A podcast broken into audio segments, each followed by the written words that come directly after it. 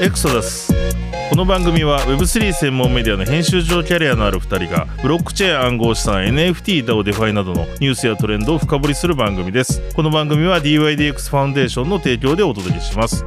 検討者新しい経済のしだれゆうすけです DYDX ファウンデーションの大木久志です。大木さんこの今収録5月22日にやってるんですけれども、まあ、5月22日といえばあの日ですねあの日ですね。例のビットコインの記念すべき日ですね記。念すべきビットコインピザデーと言われてて、今年でまあ12周年目、2010はい年5月22日に、プログラマーの人がビットコインを初めて、そのピザ2枚と交換したんですよね。1万 BTC をピザ2枚とはい。交換したということで、まあこれただ、あの、一応補足するとなんかこう、トランザクションはもちろん発生させてるんですけれども、なんか決済システムかペイメントシステムがあって、ピザ屋が対応したわけじゃなくて、こう多分ピザ屋さんがまあある意味ジョークでいいよっつって、支払い受けてくれたみたいな話だったと思うんですよね。で、ただ、うんうんうんある意味それがまあビットコインが初めて世の中にこう、価値のあるものと交換されたことということで、はそれがまあある意味伝説になっていて5月22日は世界中でビットコインピザデーと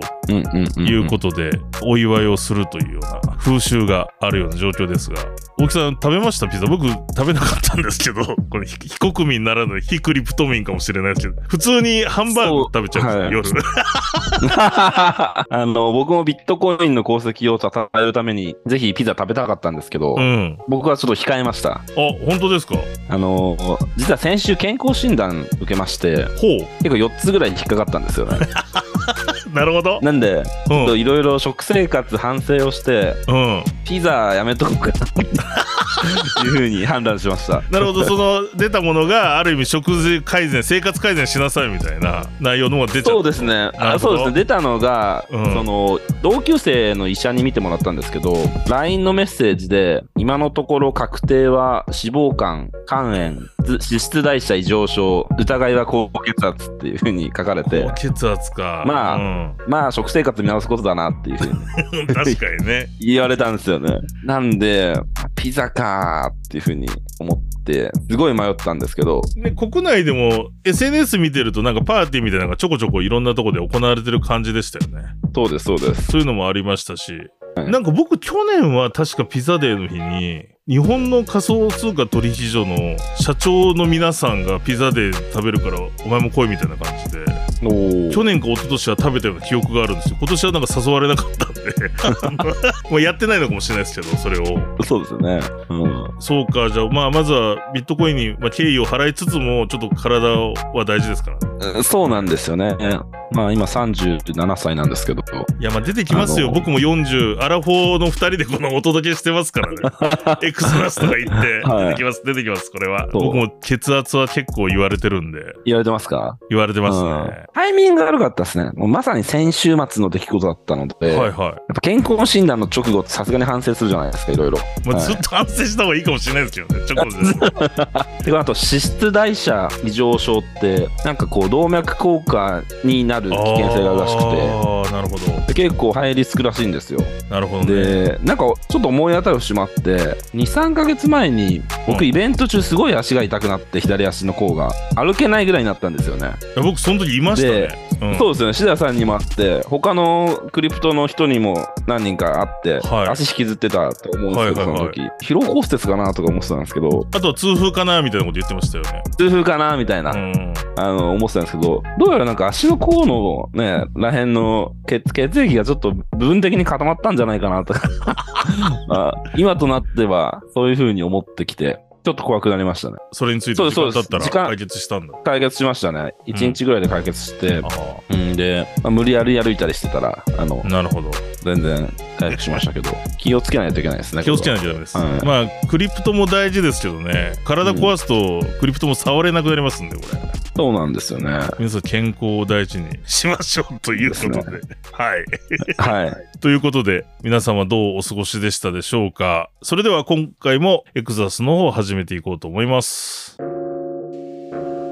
それではこの1週間のビットコインとイーサのマーケット情報を振り返ります。ビットコイン日本時間5月15日の月曜日の始め値が366万1103円。週終わり5月21日の日曜日の終値が368万9384円。先週の週頭から約0.7%のまあ上昇というかまあ微増という感じですね。で、先週1週間の最高値は18日木曜日の379万4099円、最安値は15日月曜日の363万7388円でした。続いてイーサリアムをご紹介すると、イーサリアムは日本時間5月15日月曜日の始め値が24万4722円、週終わり5月21日日曜日の終値が24万8954円、先週の週頭から約1.7%の上昇でした。イーサリアムの先週1週間の最高値は18日木曜日25万2750円、最安値が15日月曜日の24万2800円でした。と約まあこの収録時点で言うと10日、まあ2週間弱前に5月12日はビットコイン、イーサともにまあ3月以来の安値をつけてたんですけど、そこから下落は止まってですね、まあ、じわじわとした動きだったかなという1週間でしたね。まあ、底堅いというか、まあ、下げ止まった感じで、あの、今お伝えしたように値段もほぼほぼ動いてないレンジ相場だったかなというのが言えるかなというところです。まあ今ちょっとそのどちらかといえばクリプトよりもですねマクロ経済とかですね、まあ、米国経済あたりが結構いろいろとまた動きがあるような状況で、まあ、アメリカの債務上限問題なんかもありますしあとまあ FRB の利上げがそれほど利上げする必要ないかもしれないみたいな発言パウエルの発言があったりとかでそれにつられて株が上がってますよね日経平均もバブル来みたいな感じで高くなってるので、ちょっとこの放送でもその株とかその既存金融、あの既存アセットとクリプトのデカップリングみたいな話もしてきたんですが、またちょっとつられて、とはいえ大きな動きがあった時は、やっぱりクリプトにもガッと影響が出る可能性は、まあ今、あんまり日経平均とか日本株に関しては影響出てないですけれども、可能性はあるので、ちょっと注意は引き続き必要かなというふうに思ってる感じです。で、続いて暗号資産全体の時価総額です。5月22日の調査では161兆9401億円でした。その前の週がですね、161兆6408億円だったので、まあ、ほぼほぼ変わりない0.12%の上昇というところでございました。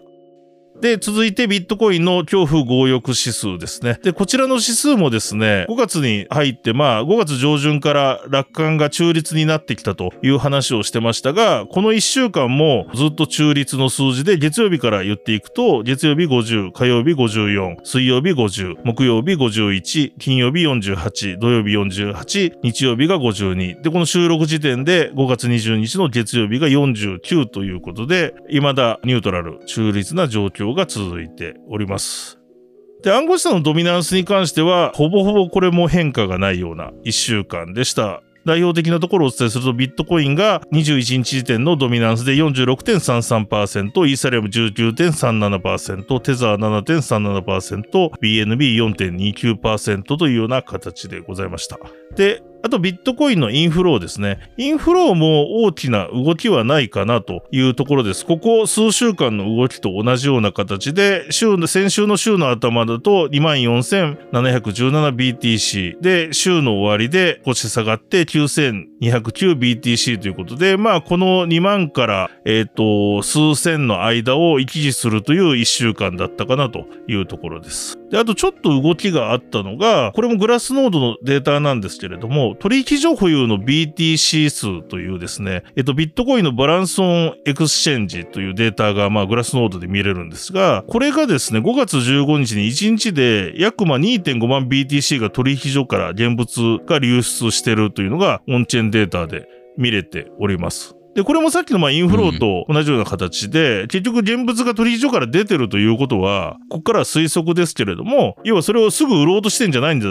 じゃないかと。売るんだったらまあ取引所に置いて、まあ法定通貨に変えるなり、ステーブルコインに変えるというところだと思うんですけど、どちらかといえば売り圧が減少してるような動きなのかなと、見て取れるような動きがありました。はい。で、あと、まあ、なので、ビットコイン、イーサはそんな大きい動きなかったんですが、あと、えっと、他のアセットで言うと、まあ、リップルがこの1週間で少し上昇、12%ぐらい上昇してましたね。で、まあ、リップルはいろいろ、あのープレスリリースが出てたっていうところはありますし、あと、あの、SEC と、まあ、長年のこの裁判の状況の中で、まあ、その、えっと、ヒンマン文書の公開可能性についての最新情報が更新したりというような情報がいろいろ出てきて、ちょっとリップルが動いてると、XRP が動いてるというような状況があった一週間かなと思います。ということで、大木さん、いかがでしょうかこの、まあ、一週間、直近振り返って、何か気になったポイントございますでしょうかまあ、やっぱり、すごい退屈な相場だなっていう印象ですよね。はいはいはい はい。いやおっしゃる通りですね。あの、ツイッターでもね、その、すごいつまんないとか、そういった声が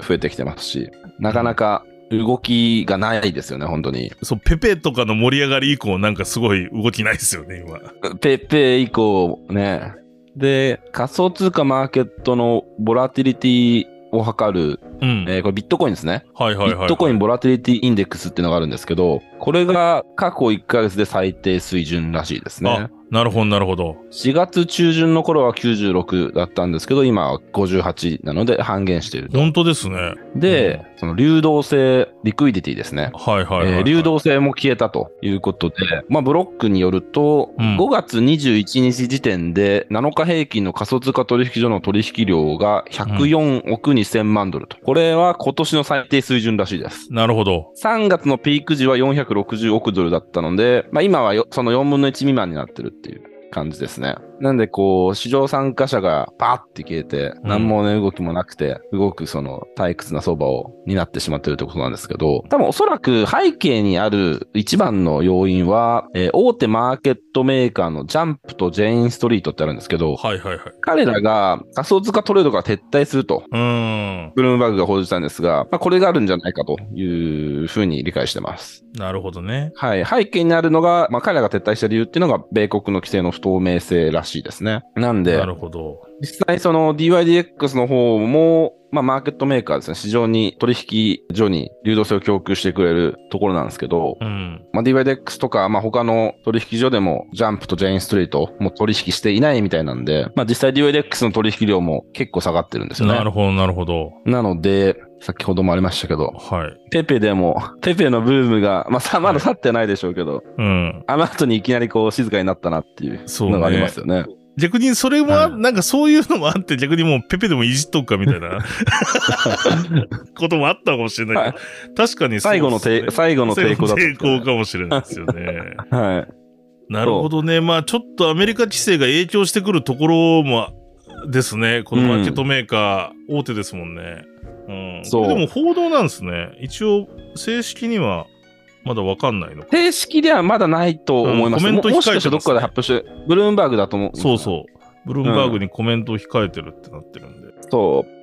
ただね、大きい情報によりますと、はいあの、ジャンプのクリプトチームのことを詳しい人がいて、はいはいはい。なんかもともとそのジャンプにおける、まあ、ジャンプって他の資産でもマーケットメイキングしてるので、はいまはあ、い。クリプトだけじゃないんですけど、そのクリプトチームって、いわゆる出世交渉じゃなかったっていう話らしいですね。へえ。なんかね、伝統的な金融市場であんまりうまくいってない人が来る場所みたいななるほど感ねじだ。ったらしいので、うんうんうん。まあ、その大手のマーケットメーカーがクリプトに入ってきた、まあ、機関投資家が入ってきた、成熟した、あの、マーケットが成熟してきたっていう話があったじゃないですか。ありましたあね。の、1、2年前。はい。あの、それこそテスラとかがやり出した頃ですよね。うん、イーロンとか。ああ、そうです、そうです。はい。で、1、2年前、確かにそんな状況だったですし、その、まあ、確かにその見た目はそうなんですけど、中では、いいわゆるその、エース級がまだ来てないっていうことですよね。そういうことで、で要は、あの、一軍が来てないってことですよね。まあ、言い方あれですけど、ちょっと。そう、だと思います。一軍がまだ実は来てなかったっていう。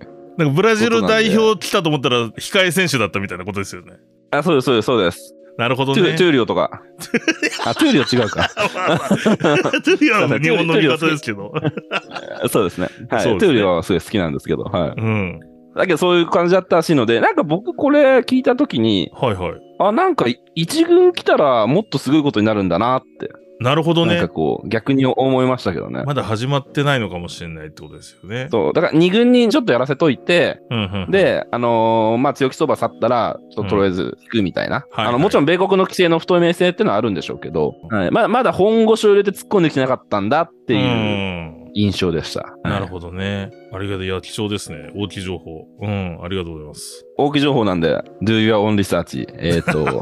なんだうんそろうな。うですね。自分で調べてねと。自己責 任だし、投資調はべ自己て。責任でお願いいたします。はい。はい。で、まあ、あともう一つ面白いデータが、グラスノードのあの情報がありまして、はい7日間のビットコインの価格レンジっていうのを出してるんですけど、これがそう3.4%だったらしく、これはなんと過去3年間で最も小さいらしいんですよ。本当にこの1週間ぐらい は、本当にそスうそうテーブルコインみたいな感じだ。まあ、ステーブルコインっていうか、その、 あそあれだね、ボラティリティなかったんだね。うそうそうそう。あけど、グラスノードによると、これって2023年の1月と2020年の7月に似てて、ーほう、出た。双方ともその後すごくマーケット動いたらしいんですよ。直後にすごいマーケット動いたらしいんですよな。るほどなんで、まあね、どこの収録放送されるのが、公開されるのが水曜日、水曜日ですね。24日水曜日だと思います。はい。 24日ですよね。あの、あの警戒必要かもしれないですワね。ンチャン、いきなりガッてボランティリティがどっちかに触れるそうねか。もしれないですね。逆に言えば、どっちも行きやすいもんね。この状況ってね。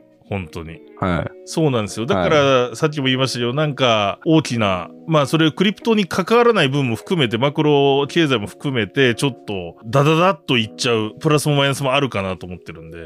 ちょっと気になりますね。確かに。注意必要ですね。はいですね。はい。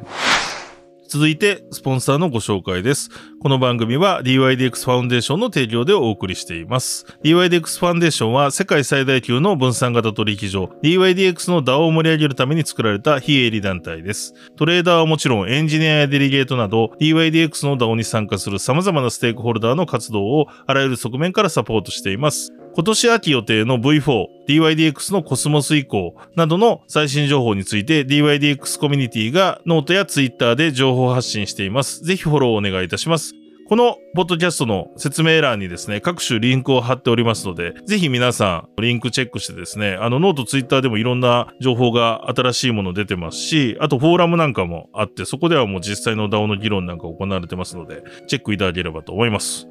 大木さん、今週何かお知らせございますでしょうかはい。V4 ですね。DYDX、今、イーサリアム基盤なんですけど、それをコスモスに移行するということで、うん。で、そこで独自のブロックチェーン、DYDX チェーンっていうのを立ち上げる予定なんですが、はい。まあ、独自のブロックチェーンなんで、当然自前でバリデータをよ呼んでこないといけないんですね。そうですね。で、そのバリデータに取引ブロックですね、の、まあ、検証なり、まあ、作成なりをしてもらうっていうことになるんですが、そのバリデータ、実際にどうやってなれましょうみたいな、あうんどうやったらなれますみたいな、いわゆる技術使用書っていうんですかね。はいこれはい。まだ出ていないんですが、ほう。とは言っても、ね、メインネット V4 まで予定ではもう半年ない感じなんで、うんまあ、バリデーターの人たち、もうすでにこう参加表明みたいなしことしてもらってもいいよねっていうふうに、そういう話になりまして。はい。で、ディスコースっていう DYDX のまあフォーラム、掲示板みたいなのがあるんですが、そこにもう世界の名だたるバリデーターの方々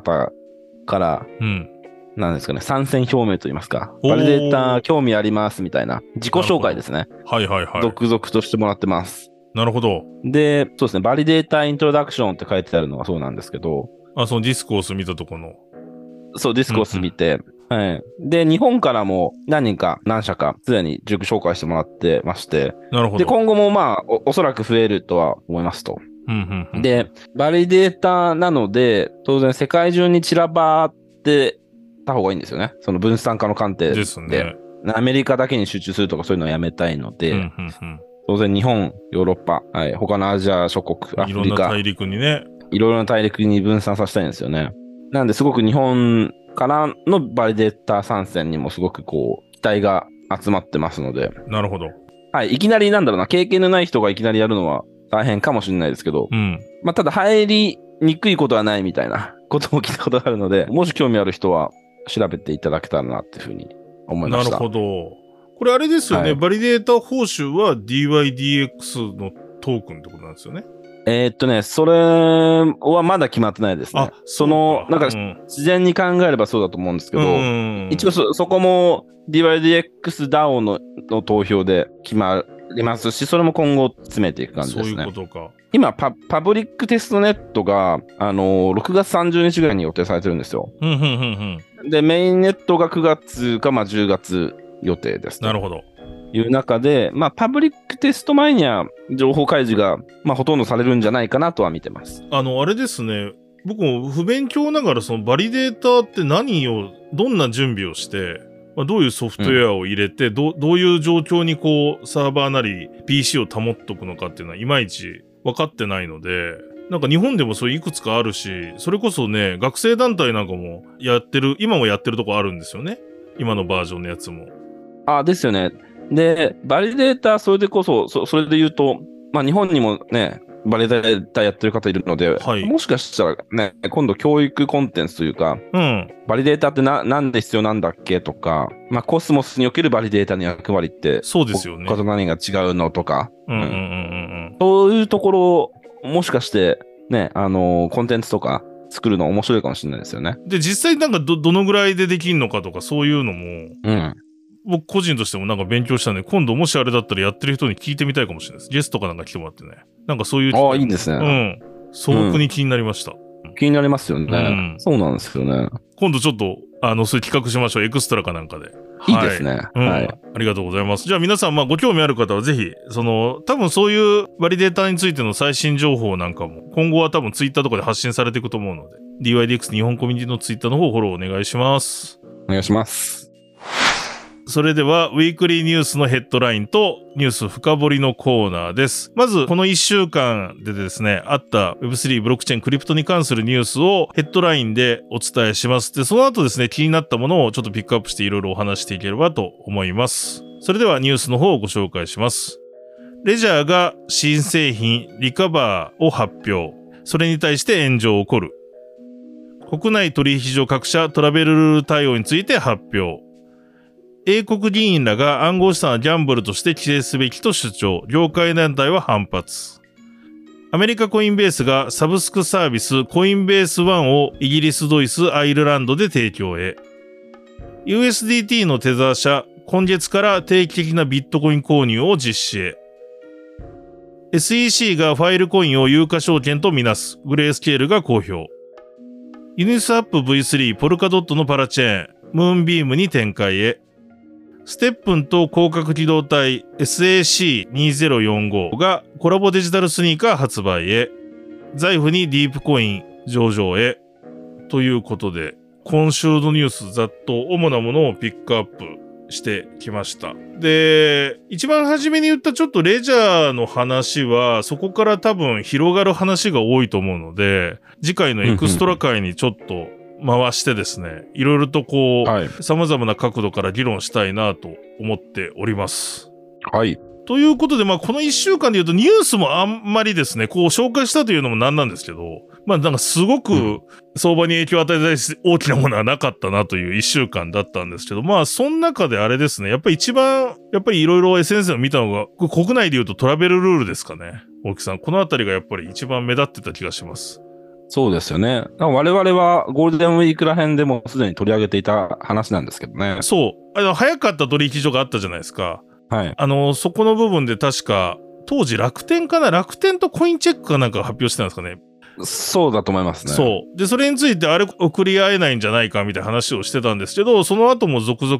ビットバンクなんかもまあ公表したりして、やっと最近こう、報道も増えてきたなっていうところですよね。そうですね。まあ、ビットバンクも発表で、ビットバンクとは異なる通知システムを採用している暗号資産交換業者に暗号資産を直接送付できなくなると発表したと。で、送付できなくなるところが、ビットフライヤー、コインチェック、クリプトガレージっていうことですよね。そうですね。なんで、国内の取引所同士で仮想通貨を送り合えない事態が発生してしまうということに、まあ皆さんも気づき出して、それはおかしいだろうっていう声が結構出てますよね。だからそのいわゆるトラベルルールっていうのはまあマネロン対策の一環でファトフが各国に呼びかけてやれって言ってることでまあはいその仮想通貨のお金の流れをちゃんとこう送り合う時にちゃんとねざっくり言うと認識しろみたいなルールなんですけどそれの多分ソリューションが2つあると、この間の放送でも言いましたが、トラストっていううん。ものと、あと、シグナですかね。シグナーですね。この2種類あって、で、日本の国内取引所がそれを、あの、同じものを使わなく2つに分かれたと。なので、その違ったもの同士ではそれが機能しないから、結局、うん。そこには送金で。だからビットフライヤーに、例えば口座を持ってる大木さんから、僕のビットバンクに、イーサリアム今送ってよっつっても、送れないってことが起こると。その違う仕組みを使ってるのでっていうニュースでしたね。そうですね。で、トラスト陣営がビットフライヤーコインチェック、まあ、あとクリプトガージさん。で、はい、シグナ陣営がもうそれ以外っていうことなんで、そうっすよね。なんかもうね、そういった勢力図図なんですかみたいな風うに、ん。なんか見えちゃいますよね。見えちゃいますね。だからトラストがコインベース系で、シグナが台湾系のあれなんですかね、もともと。そうですね。で、シグナ開発してんのが、その、クールウォレットだったっけなあの、はいは開発してるクールビックスうーだと思うんですよね。うん。で、ここのマイケルっていう創業者は僕も会ったことあるんですけど、はいはい。確か SBI から出資を受けていて、なるほどっていうところはいで、はいはいあのーまあ、台湾、うん、まあ、その、その通りですけど、台湾拠点で、けど日本市場でもクールウォレットとか結構人気だと思うので、そこら辺で SBI を中心に認知を拡大したっていう、で、採用も拡大したっていう感じなのかなっていうふうに思いますね。うん。くしくもある意味取引量では多い大手2社と、はそれ以外のところがこう分かれた感じになってい。そうでだすけねど、。最近こうリスティングとか IU、まあ IU は別ですけど、最近いろいろとリスティングとか頑張ってたりするところが、どっちかといえばそそっちじゃない方のグループ、シグナグループの方に入ってるみたいなうん見え方ですよね。そうですね。確かに。ちなみに、コインベースとクラーケンが日本を撤退していなければ、そうかト。ラスト勢でしたね。ですよね。で、あとは、これが今わからないのが、バイナンス US がトラスト税なわけじゃないですか。だから、そうですねバイナンスはいジャパンはこれどっちに入るんだっていう問題が。そうですよねありますよねどっちなんですかね。うん。うん。でもこれ変な話で、前も言いましたけど、変な話ですよね。変な話。で、これだから、これ以外に逆にこの2つに入ってないところには遅れるんですよね。はいあの ということですよね。そうですまあ、あの、ノンカスでウォレットには遅れるし、例えばよくわかんない、怪しい海外取引所には多分送金できちゃうってことですよね。そうそうです。だからなんか、どっちかといえばちゃんとしてるところにはなんか制限がかかってみたいなことになっちゃってるっていう。そう大で木す、さんね。もこれ分断じゃないかとか言う書いてましたけどね、本当に。原稿に。あ、そう、そうだと思いますね。んあの、なんだろうな。今すぐ決めなければならなかった話ではなくて、そう。僕がクラーケンにいた頃からあった話だと記憶してるのあったあっでた、つまりそれって2年ぐらい前なんですよ。ですね。なんとかその時からね、一つに通信規格を一つにするように、なんかお互い努力できなかったのかなっていうふうに思いますけどね。ね、これね、結果的にその国内取引所同士で潰し合うような形になっちゃうじゃないですか。なっちゃう、なっちゃう。なので、でけけど、なんかままだそのフェーズって早すぎるよねっていうふうにすごい思っていて、ほうほうほう。全然その、いわゆる全体のパイを大きくしないといけない時期じゃないですか。ですね。で、2021年の強気相場って日本っていうのは結局乗り切れなかったっていうはい理解なんですよ、僕は。なるほど。で、うんこう口座数も、まあ、100万、200万ぐらいちょっと増えたぐらいじゃないですか。うんうんうんで、それって、その、多分当時僕がいたクラーケンにおける口座数の伸びとかって、なんか倍になったりしてたんで、はあなんか全然、なんか全然レベルが違うんですよ。なるほど。要はその長期相場にもの乗り遅れたうん日本で、ようやく今、まあ、あの Web3 ホワイトペーパーが出てきてとか、すごいいい外部環境になってきて、これからどんどん仮想通貨プレイヤーを増やしていかない中で、取引所同士って本当は味方のはずなのに、確かに。何を潰し合っているんだろうかっていうふうに思ってしまいますね。あの、JBCA があの取引所の口座数のデータを更新するしてるんですけど、はい今年3月時点で国内取引所の設定口座数ってのは680万ですね。なるほどね。ただこれ、合計うん複数の、はい、複数の口座を持つ人っているいるじゃないですかい、。や、僕そうですよ。だって僕多分10はい。国弱持ってるから。 あの、ああーでも金額は全然入ってないですよ。はいでも前言ったように、その分散で置いとくとか、まあ、しあと仕事柄、さすがにこううん取材すんのに、いやー、使ってないっすって、加納さんには言えないじゃないですか。例え ば。殺されそうじゃないですか。言 いにくいですね。うん、だから、なんで、そうなると、実質利用者数で見ると、680万より全然少ないんですよ。半分、もしくは3分の1かもしれないっていうことですよね。下手したら。一人3人、そサントリー以上仮に使ってる人がポピュラーだとしたらですけど。う。そう。まあ、ただ、ただ、ちなみにこの JBCA の口座数トーケンには、はい。海外取引所ああバイビットとかビットゲットとか、入ってデないんッだク。スは入ってないので、うん。そこが、まあ、またどんくらいあるのか知らないんですが、あの、まあまあ、とはいっても680万、国う内ん。取引所。少ないねで、今回潰しちゃってるのは国内取引所なんで、うん。 680万もない、もういない利用者数なんですよ。人うん日本日本の人口1億2000万の5%ぐらい、5%もない。ないっすね。 うん。そんそんだけしかないのに、ねそうっすねお互い何やってるんですかっていう。確かに。大木さんがおっしゃりたいのは、要は感じ今戦う時じゃないっしょ、みたいな。削り合う時じゃなくて、むしろみんなで協力して、利便性高めて、そうです、そうです。で、流動性も増やして、みたいなこと。だから要うは、んあれですよね、いろんなキャンペーン取引所でやってて、ついついこう、う取引所間もお金がこう、有意義に行き来すればいいわけじゃないですか。例えばビットバンクだったら、なんか、ステーキング報酬もらえるからそっちに移そうみたいな。と思ってたら今度はこっちでキャンペーン始まったから移そうとかやって、うんね、うん活発化していくようなことがあればいいんですけど、そんなこともできないですからね、そうですこよんなうん分断されちゃったら。そうですね。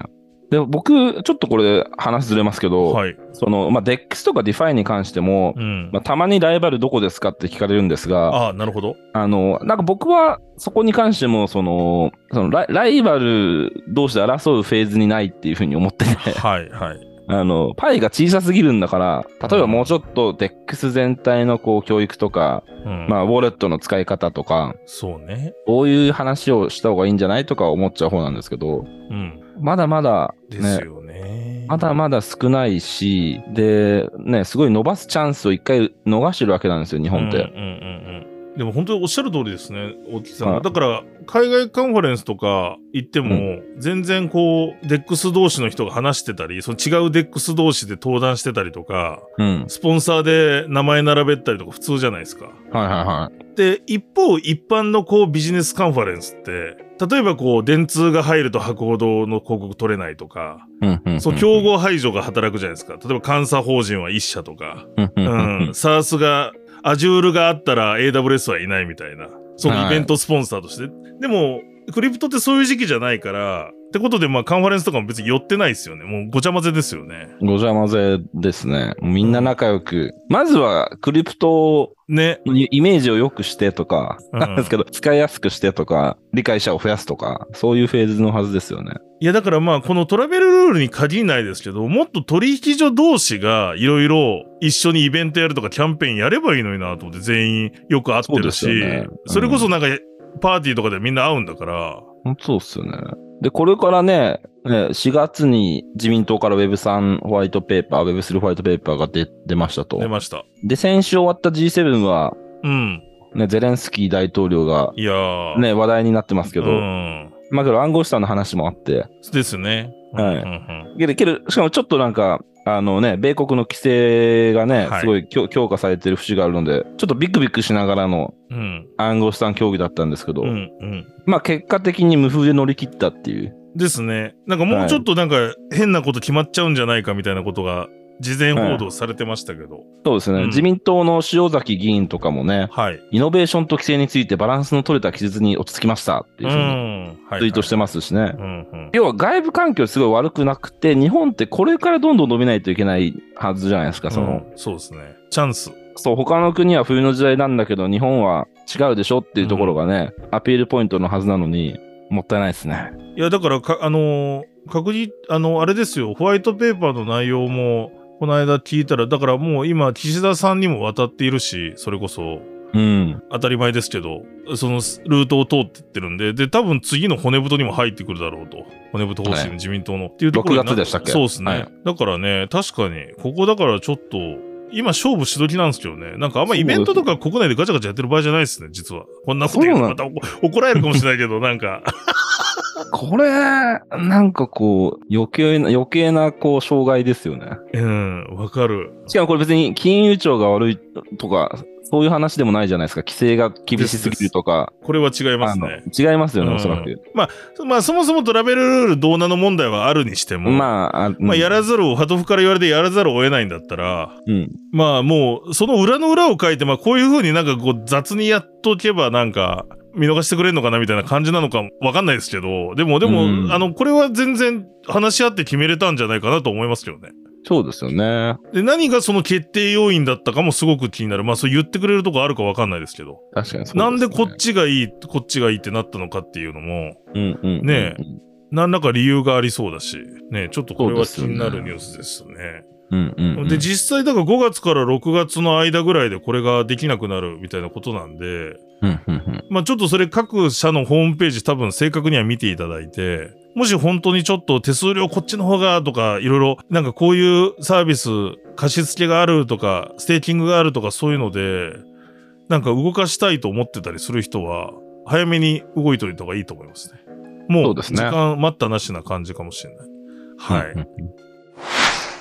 あとはどうでしょうね。個人的になんかすごい面白いのは、また取引所の話なんですけど、はい。コインベースがサブスクサービスを始めると。イギリス、うんドイツ、アイルランドで、まず。で、先々は31カ国に提供する予定ですが、まだ時期とかは発表されてないんですね。うん。で、まあ残念ながらコインベースジャパン撤退しちゃいましたので、まあ日本に来るんでしょうかねって話ももはやできない。まあどうなんですかね、コインベースまた日本に来てくれることはあんのかもしれないですけど、先々は。うんまあ、今のところ直近では多分ないじゃないですか。次の、あったとしても次のまあ、あの、ブル相場かなっていうところかもしれないんで。うんうんうん。で、これ、なんかあの、ニュースというか、まあ、サービスの紹介みたいなニュースなんですけど、なんか面白いと思ったのは、このコインベースワンっていうのは、月29.99ドルを支払うことで、まあ、取引手数料が無料になると。うんで、それに加えて、その利用者に、コインベースが提供する企業からの特典を受け付けられる、あの、特典を受けることができて、具体的には、メッサリの、メッサリプロにて、90日間利用できる権利だったり、財務ソフトウェアサービスのポートフォリオ分析を6ヶ月無料で受けれたり、うん。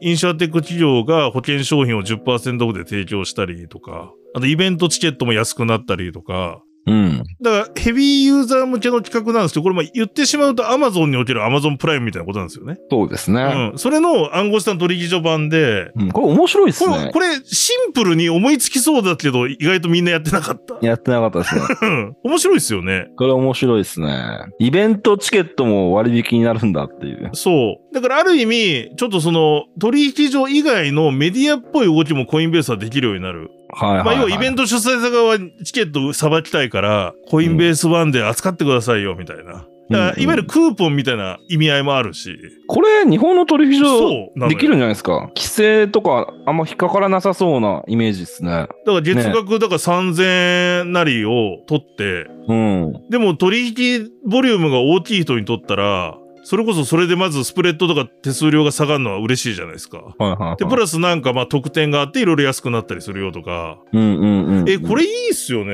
いや、僕もすごいいいなと思ったんですよ。いいんじゃん。新しい経済プロ割引とか。まず、そうですね。でも、でも、はいそれ、それもありですし、僕今本当思ったのは、どっかの取引所が病んだったらうち手伝いたいですね。仕事として。うん、うん。その、え例えば、ビットフライヤーさんでも、コインチェックさんでも、まあ、ビットバンクさんでもいいですよ例えば、ビットバンクさんがビットバンクプライムみたいなのやるんだったら、ば、うんんうち、がその会員にしか読めないインタビュー記事を書いたり、はいはいはいそれこそ会員限定イベントを主催したり、面白いですね。ね、ポッドキャスト独占で配信したりとか、うんできますし、さらに、なんていうんでしょうかね、そこに告知したいという企業の営業をうちがやることもできると思うんですよ。その、う例んえば、うんうんうんコイン、あの、ポストにいて、まあ、コインポストだと直接話すと思うけど、はいいや、うちこれの代理店やってるから、うんうん、 WebX のチケットをさ、割引させてよみたいなことが構想できるじゃないですか。だから意外と副収入になるんじゃないかな、みたいな。これは面白いですよね。さすがっすよね。さすがですね。あ Web2 思想なんですよ、これめっちゃ。ある意味。確かに。月額サブスクって。けどこのパッ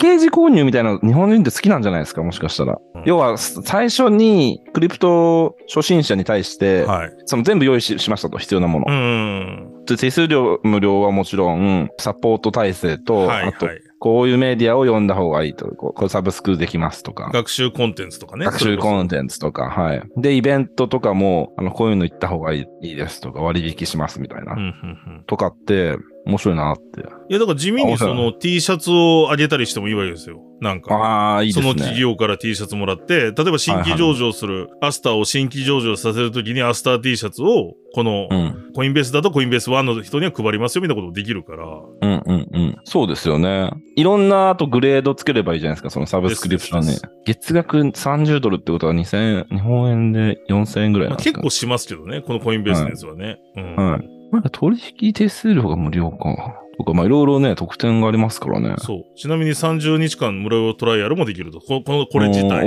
おーおー。もメッサリとかも高いしね。それ高いですよ。高いし、良質な記事がそう。多いです。あとわかんないですけど、あのーそれこそ我々もね、お世話になってる、あのーグラスノードを使えるとかわかんいないですやけー、グラスノード使えるとめっちゃ熱いっ すね。ど。熱いですよね。グラスノードさんもやっぱお高いので、高いですよね。びっくりするぐらい高いので、あの一番上位プランは。まあその全部じゃなくてもエッセンスが見れるとか、でも、はい、そうなんですよ。だからなんか、こういうことをやると、こううまく取引所とプロジェクトがとかがもっと一緒になんかできるかなみたいな。ただ、ただなんかギブアウェイ、ツイッターフォローしてねじゃなくて、 うん。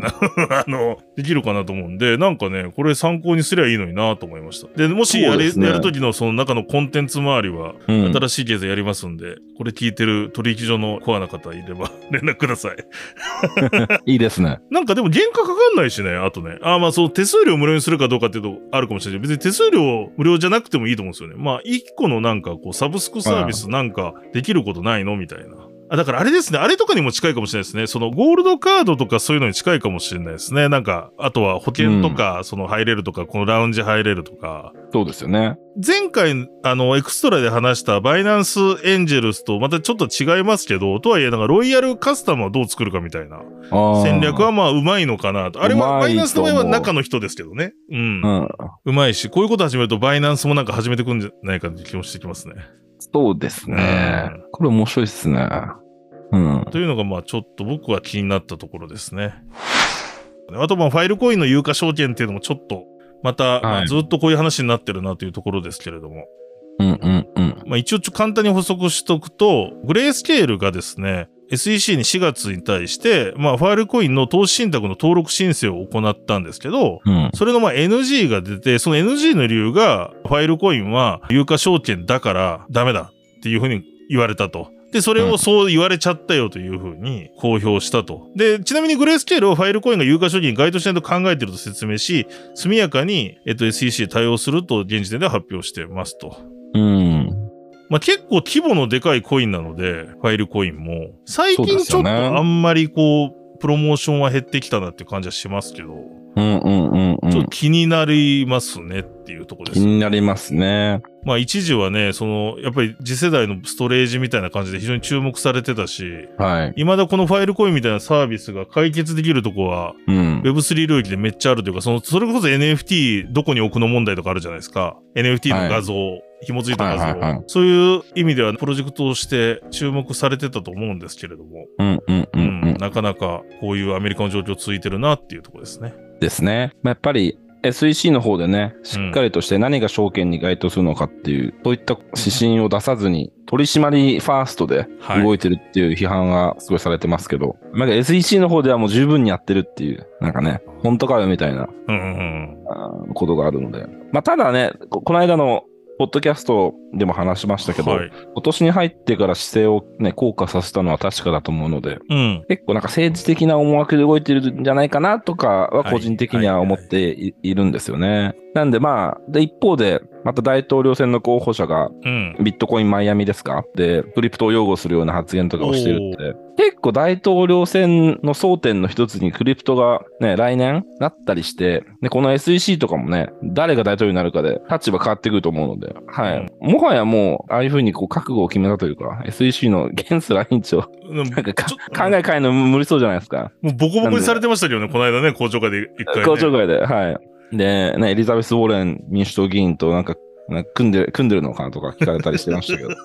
まあ、そううですね。だから、はい確かに大統領選の結果っていうのが大きいかもな。で、そこに至るまでのとこですよね、結局。そうですね。うん。そうです、そうです。その、それこそ、メサリのライアン・セルキス創業者とかは結構その、来年のまあ大統領選とあと同時に米議会の一部も議席変えるので、そこってすごい重要っていうふうに見てるんですよね。うんそのクリプクリプトにとって。うん誰が大統領になって、どういう党が、ね、議席をアップするかっていう。うんそもうそこを、まあ、政治の部分を変えていかないと、もう、もはやこの SEC ってもう、言うことを聞かないイメージがありますね。うんなんでまあ、あと1年ぐらいは、ちょっと我慢して耐えて、横暴に耐えて、まあ、あとはね、まあ、アメリカ人じゃないですないから、なんともできないですけど、うんあとはこう、政治的な波を作っていくっていう。まあそうそうですよ。だから本当にそその意味でもやっぱり日本って今いい感じですよね。そう思いますうね。ん。うん政治的な悩みもあるし、ねそうですよ与党のね、議員がプッシュしてくれてるんですそよ。う。で、そのホワイトペーパーにはちゃんと税金のこと、分離課税も入ってるし、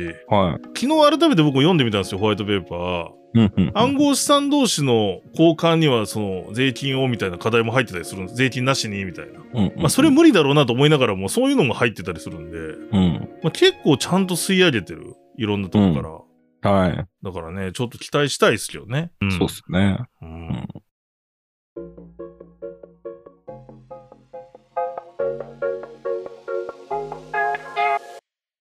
はい、ということで、今週もエクサス聞いていただきましてありがとうございました。エクサス本エピソードではですね、このように相場の分析、暗号資産のマーケットレポートとニュースのご紹介、そして深掘りを毎週水曜日に配信していきます。またエクストラ回も配信しますので、ぜひとも番組の方もフォローお願いします。それでですね、このエクサスの通常回ですね、今回の放送水曜日の配信会にはですね、毎回ポープをお配りしております。まあ、この視聴者、リスナーの証拠となる、まあ、NFT みたいなものなんですけれども、DYDX さんのサポートでポープの方を発行しておりますので、後ほど概要欄にもあります DYDX 日本コミュニティのツイッターがつぶやくですね、フォームにですね、イーサアドレスとですね、あとディスコードの ID、そしてこれから言うですね、大地さんが言う秘密の言葉をですね、3つ書いていただければ無料で配信させていただきますので、ぜひぜひご応募いただければと思います。それでは大地さん、今週のはい言葉何にしましょうか、今週はピザにしましょピザ。う。はい。英語でピザですね。ピッツァ英語で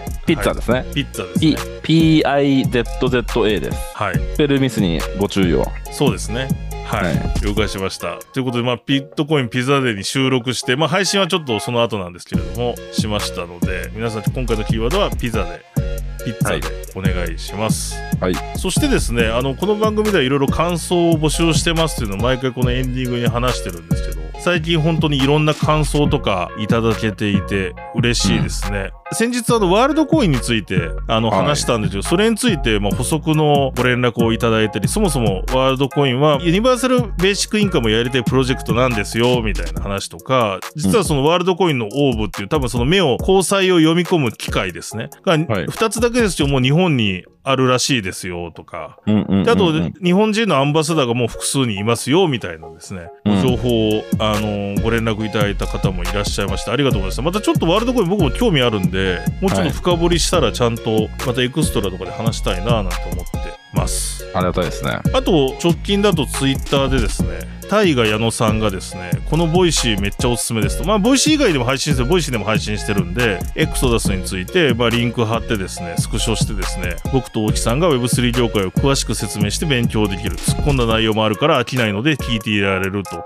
あ、移動時間か筋トレ中に聞いてますと1.5倍速で聞くと最初と最後の BGM がノリノリになって個人的に好きというふうにツイートをいただいてまして嬉しいですねはい嬉しいですね。ありがとうございます。ありがとうございます。で、さらに、あの、あれですよ、この方は、エクソダスエンジェルやるんだったら入りたいです。先行予約したいです、みたいなこと言っていただいてるんで、はい。本当にありがとうございます。まだ今後も聞いていただければと思いますし、まあちょっとエンジェルっぽいことも考えたいですね、先々。そうですね。はい。面白いですよね。ちょっとまた大木さんとこれからもイベントとかで会う機会多いんで、そこで相談しようかなと思ってます。ぜひぜひ。はい、ということでこの番組への感想とかですねあとリクエストでも結構です先ほどの DM でも結構ですしツイートいただいても結構です、えっと、ツイートしていただく場合はカタカナでエクソダスとハッシュタグをつけてツイートいただければ全部チェックしますのであと DM で送っていただいても構いませんのでぜひぜひ感想やこういうこと話してほしいなどテーマいただけましたら幸いですそれでは今回もお聞きいただきましてありがとうございましたまたエクソダスでお会いしましょうさようならさよなら。